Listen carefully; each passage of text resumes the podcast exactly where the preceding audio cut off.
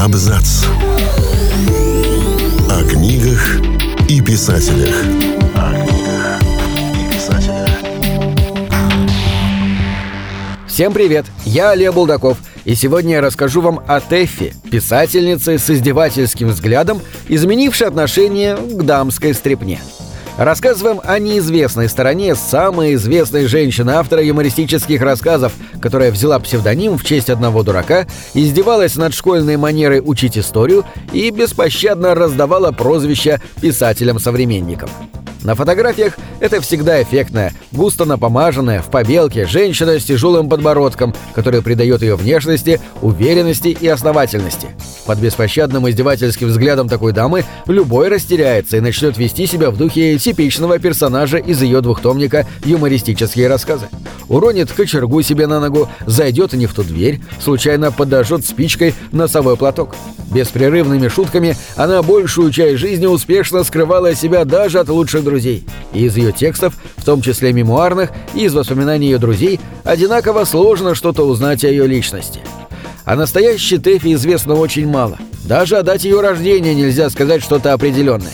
Известно, что родилась писательница в Петербурге в семье адвоката Александра Лохвицкого и обрусевшей француженки Варвары, в девичестве носившей фамилию Гойер. Ее старшая сестра, очень известная при жизни поэтесса Мира Лохвицкая, прозванная критиками-современниками «русской Сафо». Сочиняли художественные тексты в роду Лохвицких не только эти две сестры.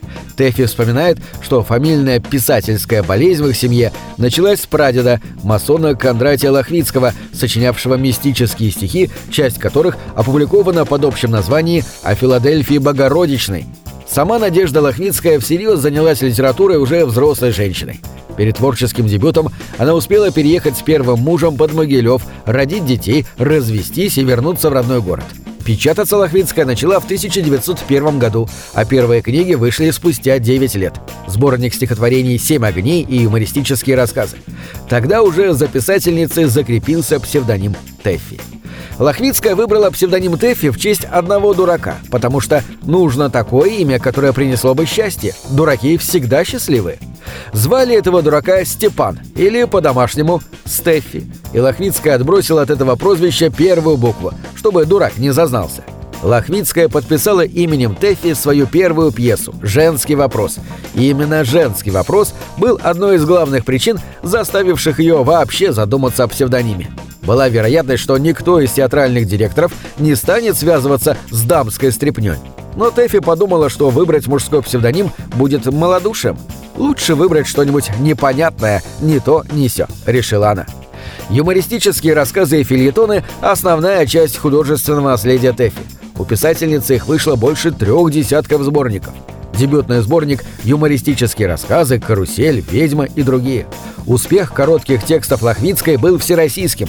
Они веселили простых рабочих, ими зачитывались такие ее современники, как писатель Иван Бунин и царь Николай II, которые на первый взгляд никак не ассоциируются с чем-то веселым и юмористическим. Известно, что в ответ на вопрос, кого из современных писателей следует пригласить для участия в юбилейном сборнике в связи с 300-летием Дома Романовых, император сказал «только Тэффи». Ситуации, описываемые в ее юмористических рассказах, чаще скорее трагические. Ее герои – беспомощные, рассеянные, туповатые, не умеющие приспособиться к жизни люди, и за это их безжалостно наказывает судьба. Так персонаж рассказа «Выслужился Лёшка» работает в меблированных комнатах мальчиком на побегушках и очень не хочет, чтобы его увольняли. Если уволят, отец жестоко его изобьет. Но все попытки угодить жильцам и хозяйке терпят неудачу из-за его клинического идиотизма, и в конце концов Лёшку вышвыривают с работы. А если даже с героем случается что-то хорошее, например, выиграл в лотерею лошадь в рассказе «Даровой конь», то это только усугубляет его и без того плачевные обстоятельства. Дмитрий Быков в лекции о Тэфи говорит о тайне смеющихся слов, которую заключают в себе тексты Тэфи.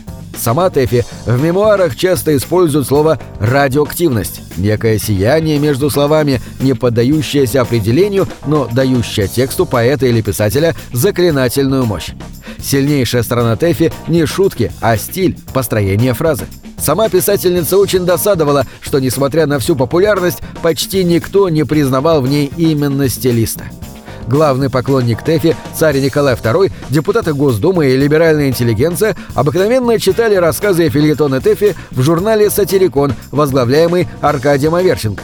Еженедельник быстро стал главным юмористическим журналом России и был таковым до закрытия в 1918 году. Аверченко привлек к работе многих больших писателей и поэтов – Куприна, Грина, Маяковского, Черного.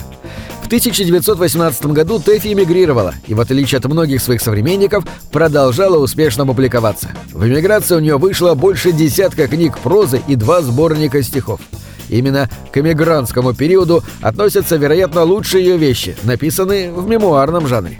Речь о серии очерков, впоследствии объединенных под названием «Моя летопись». В моей летописи во всей полноте раскрывается умение Тэфи, уже очень зрелой писательницы, не растерявшей при этом зоркости и яда, парой штрихов нарисовать портрет какого-нибудь из своих знаменитых приятелей и потом с блестящей наглядностью раскрыть набросанный в самом начале образ. Так Куприн — это мачистый тип, жестокий и сентиментальный охотник за приключениями и алкоголик сердцем ребенка. Федор Сологуб — полуживая мумия с болезненной влюбленностью в смерть, а еще тип строгого и занудливого школьного педагога с садистскими наклонностями. Бальмонт — нелепо трогательный и самодовольный поэт-поэтович, бегущий от быта до такой степени, что слово «деньги» заменяет звенящими возможностями, а издателя, задерживающего гонорар, называет «убийцей лебедей». В последние годы успех перестал сопутствовать писательнице. Она мало печаталась, жила одиноко, бедствовала. Во многом из-за того, что отказалась сотрудничать с коллаборационистами в Париже. Умирая, Тэфи просила принести ей зеркальце и пудру.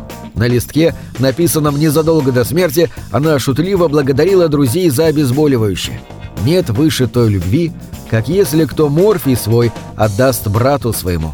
На этом все. Читайте хорошие книги.